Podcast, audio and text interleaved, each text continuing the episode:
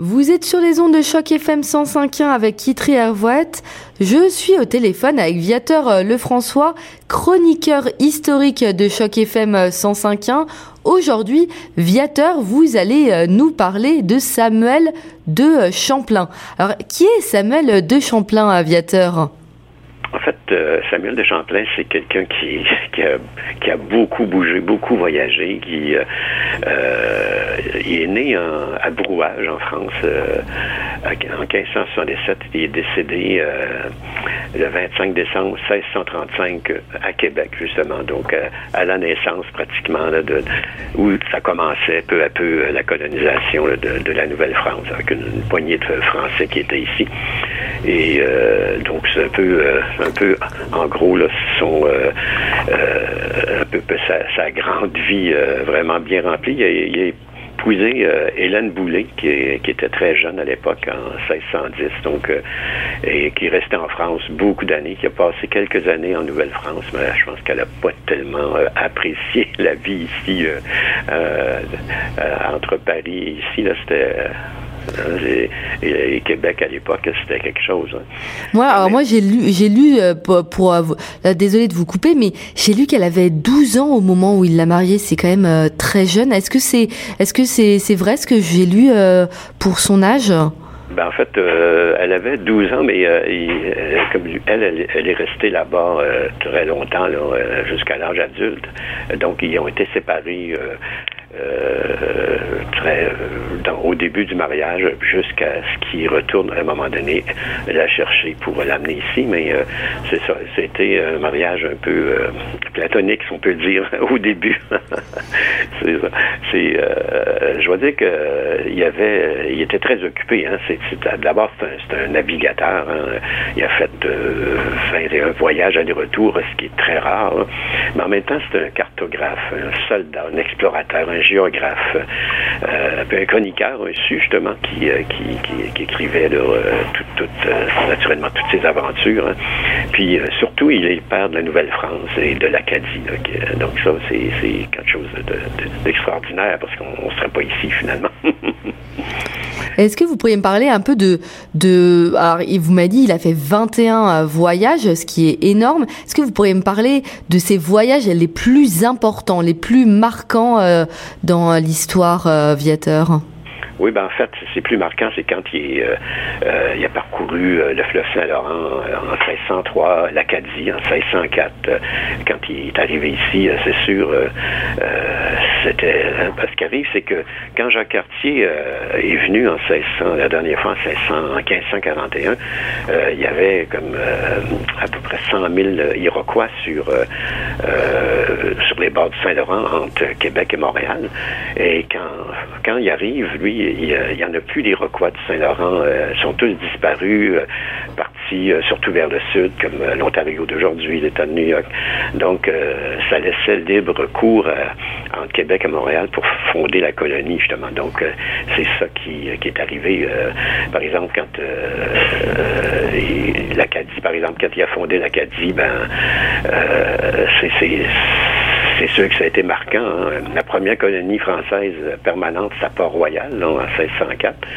Puis à Québec, euh, le 3 juin 1608. Donc ça, c'est vraiment euh, avec... Euh, il y avait l'aide quand même d'un seigneur de Mont et puis d'un chef montagnier aussi, Anada Bijou, qui finalement l'a aidé beaucoup. Ça, c'était sur...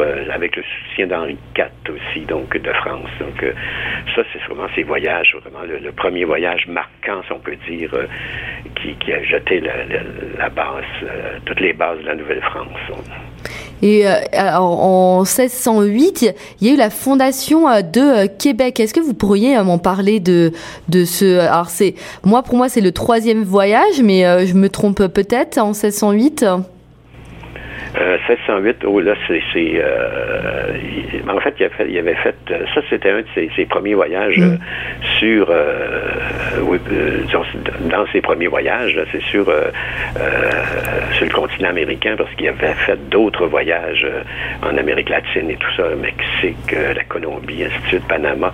Ça, c'est très beaucoup avant, mais si on parle vraiment de la Nouvelle-France, c'est dans ses premiers voyages. et naturellement, il a passé un hiver très dur en, Acadie euh, quand il a fondé. Euh, presque tout le monde est mort euh, de, scorbut, de froid, tout ça. Et lui, il s'en est sorti avec avec Pierre Dugas des Monts, qui puis finalement, il, est il, est arrivé en Nouvelle-France et pour fonder Québec, justement, tout le long, il a descendu Saint-Laurent. Ça, c'était quelque chose. C'était la grande rivière du Canada. Hein. Et, et là, ben, il a rencontré des chefs euh, des chefs amérindiens. C'est un gars qui était très euh, euh, diplomate. Hein. Donc, il arrivait il arrivait dans un village sur la côte nord et tout ça. Donc, les, les, les, gens les gens l'aimaient, les Indiens l'aimaient beaucoup. Il était il avait le don de, se faire aimer. Donc, il s'est fait des amis, des alliés finalement. c'est ça qui, qui est intéressant. C'est sûr qu'il y a eu beaucoup beaucoup de, de, de, de nombreuses difficultés naturellement. Et euh, moi, j'ai vu qu'il avait, qu'il y avait eu une tentative d'assassinat. Est-ce que vous pourriez euh, m'en parler de cette tentative d'assassinat euh, contre De Champlain? Oui, en fait, c'est au début de la colonie, hein, et des, des, des, gens qui avaient voyagé avec lui. Euh, euh, et euh, il, avait, il y avait le ménard. Le ménard, lui, dans le fond, l'idée, c'était son idée, c'était de, de, s'emparer, de piller toutes les, les vivres et tout ça, les, toutes les, les, fourrures et tout, tout ce qu'il y avait, et de repartir, s'en aller. il était en tout cinq personnes, et finalement, ils ont essayé d'assassiner Samuel de Champlain, mais il il, a, déjoué leur plan finalement, euh, et ça a été la première pendaison a eu lieu en Nouvelle-France, justement. Donc, euh, c'est sûr que ça n'a pas été facile, hein, euh, créer, donc, implanter, c'est comme on, plante un arbre dans, une nouvelle terre, c'est, il y a des chances que ça prenne pas, et c'était, et en même temps, ben, et, mais ça l'a très, très bien pris, finalement, toute cette colonie-là a fleuri, mais lentement. C'est surtout ça. Et alors, j'ai vu également qu'il y avait euh, quelque chose qui s'appelle l'habitation euh, de Québec. Est-ce que vous euh, savez ce que c'est exactement que l'habitation de Québec? En fait, c'est un peu, euh, justement, on les retrouve sur la, terrasse du Frêne à Québec, en face du Château Frontenac, et on, on découvert euh, justement les premières fondations. L'habitation, c'est justement un peu l'habitation de, euh, un, peu, un, peu, le manoir, si on peut dire, qui, qui, qui a construit pour habiter, pour abriter, s'abriter lui-même, abriter ces gens importants pour les affaires de la colonie, parce qu'il a été le commandant de, la Nouvelle-France, donc euh, un peu le siège, euh, le siège de, la nouvelle colonie qui est, qui, est l'habitation de Québec, qui finalement euh, montre en même temps, ben, c'est hein, la, fondation de Québec qui, est le symbole de ça. C'est ça qui fait que Québec est né avec cette habitation-là. À partir de donc de décembre 1610, De Champlain se, marie. Est-ce que vous pourriez me, parler un peu de ce qui se passe après? Il retourne donc euh, forcément s'il se marie, il, retourne en France. Après, il va refaire un voyage au Canada. Est-ce que vous pourriez me parler à partir de 1610 de, de ce qui se passe pour De Champlain au Canada? Euh, ben, en fait, ce qui va, euh, euh, c'est sûr que lui, sa mission finalement, il a, fondé l'Acadie, euh, il y a des gens qui sont arrivés, euh, Port-Royal et tout ça, et en fondant la Nouvelle-France, ben lui, ses voyages en, France, c'est d'aller chercher beaucoup de, de, des appuis du roi, des appuis de, des compagnies, tout ça, et, ce qu'ils vont, ils vont confier justement la, colonisation de la Nouvelle-France à des compagnies pour puis aussi naturellement aux organisations religieuses pour euh, amener euh, finalement des gens, avoir un peuplement. Mais c'est ça, c'est euh, au 16e siècle, hein, c'est c'est 17e siècle, c'est pas facile d'amener des Français malgré toute la misère qu'il y a ici, qu'il y a là-bas, tout ça, que les guerres, les guerres de religion, les guerres entre d'autres pays. mais finalement, peu à peu, ils vont réussir à amener des, des, gens, beaucoup d'hommes, hein, c'est sûr. Hein, au début, beaucoup d'hommes. Après, ben, peu à peu, ils vont ils vont réussir à peupler. Euh, et euh, ça n'a pas été facile. Mais en même temps, il y a, aussi euh, les, problèmes avec les beaucoup d'Indiens. il va se faire des amis avec les Hurons, avec les, les d'aujourd'hui, les Algonquins. Ça, il va devenir ami. Sauf que les Hurons, ben, sont les ennemis des Iroquois. Et c'est là aussi qui fait que finalement, les Iroquois vont devenir nos ennemis. Et ce sont des, des, des, guerriers euh, euh, qui sont des fins tacticiens. et ça n'a pas été facile. D'ailleurs, ils vont faire euh, ce qu'ils appellent... ils vont aller faire des excursions, ce qu'ils appelaient à l'époque les pays d'en haut, qui étaient l'Ontario, justement, autour des lacs et Ontario, et où il y avait des, les, Iroquois qui étaient retirés beaucoup là.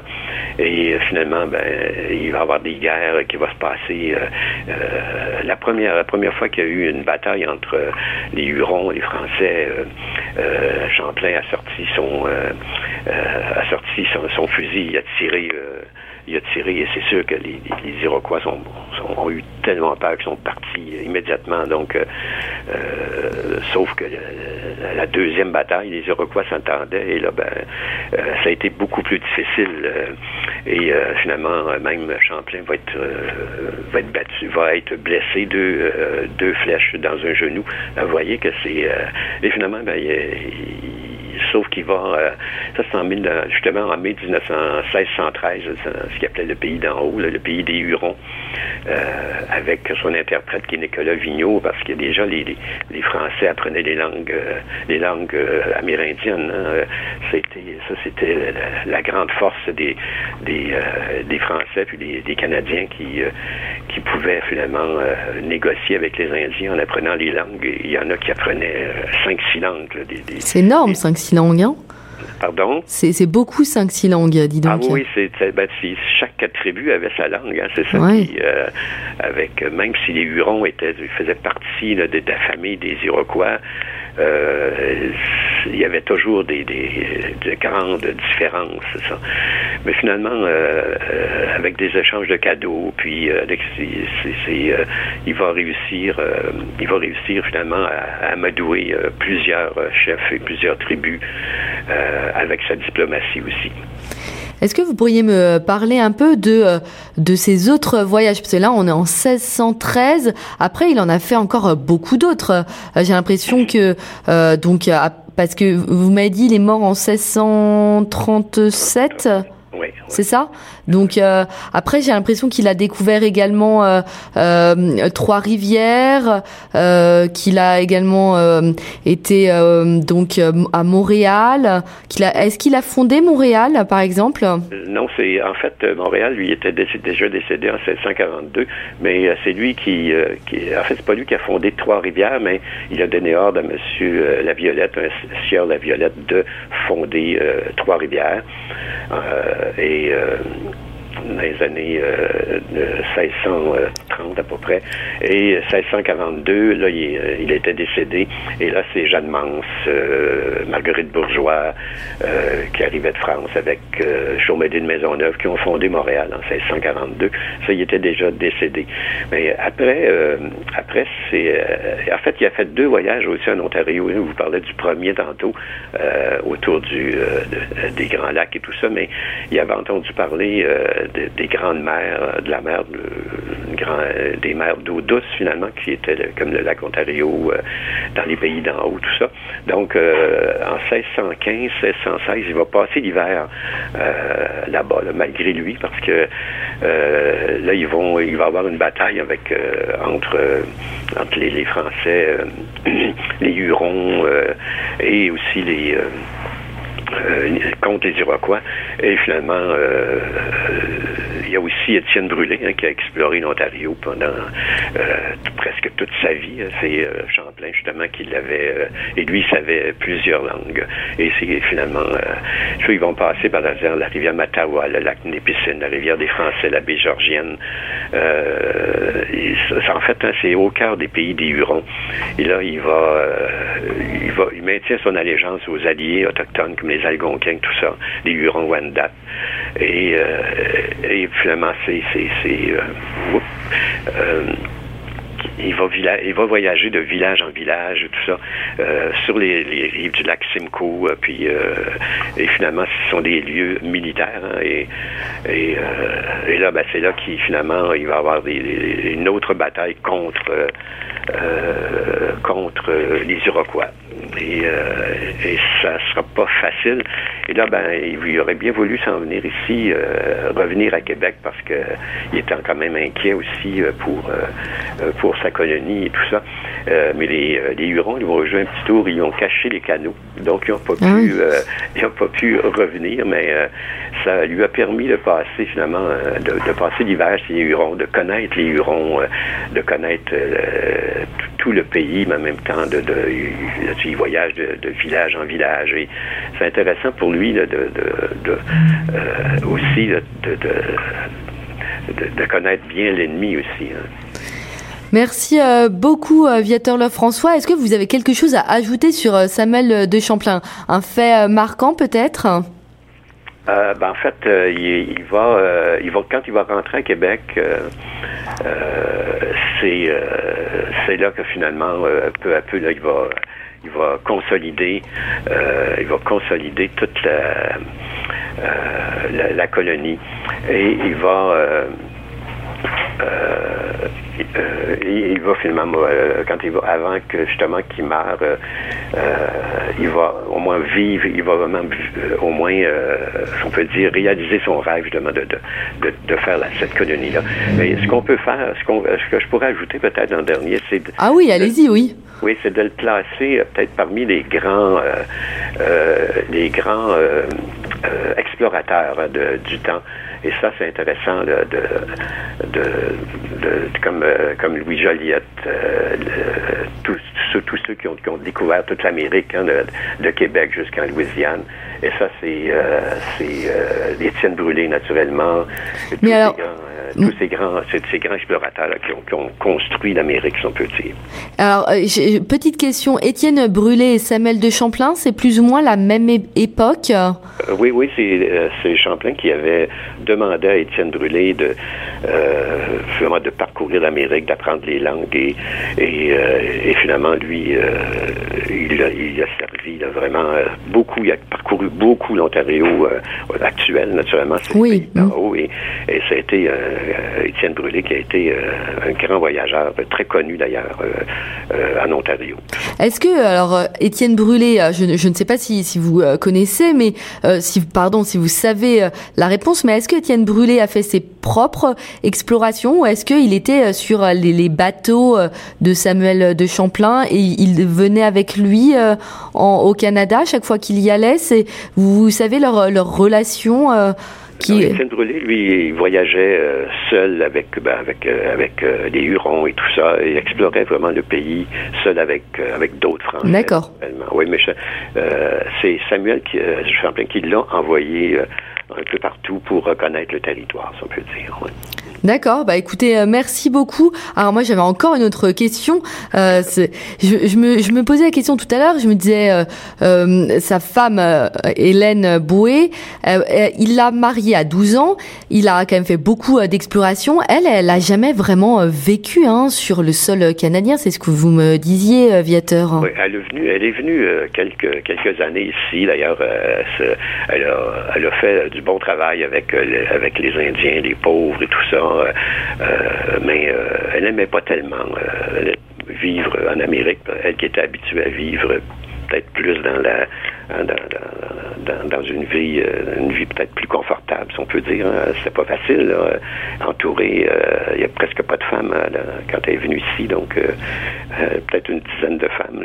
C'était, il y avait juste des hommes qui, qui venaient parce que c'était des coureurs des bois, c'était des, c'était, c'était pas si facile pour une femme de, de vivre à l'époque ici. Merci beaucoup. Ça va être le mot de la fin pour cette chronique historique sur Samuel de Champlain. Merci, c'est toujours très intéressant de vous avoir en ligne, Viateur. La prochaine chronique sera sur... En fait, c'est la déportation des Acadiens, ce qui est peut-être un, des éléments les plus tristes de notre histoire, les plus marquants aussi. Hein. D'accord, bah merci beaucoup parce que c'est vrai que c'est toujours très intéressant euh, de vous avoir en ligne et de euh, pour euh, les immigrés, les nouveaux arrivants au Canada qui connaissent un peu moins l'histoire canadienne, qui ne l'apprennent pas à l'école. merci, c'est toujours intéressant pour eux et même pour tous les Canadiens qui nous écoutent de d'en connaître plus sur l'histoire francophone du Canada. Merci beaucoup, Viateur fait plaisir. Au revoir. Au revoir. Vous étiez sur Choc FM 105.1 avec Kitri Hervouette.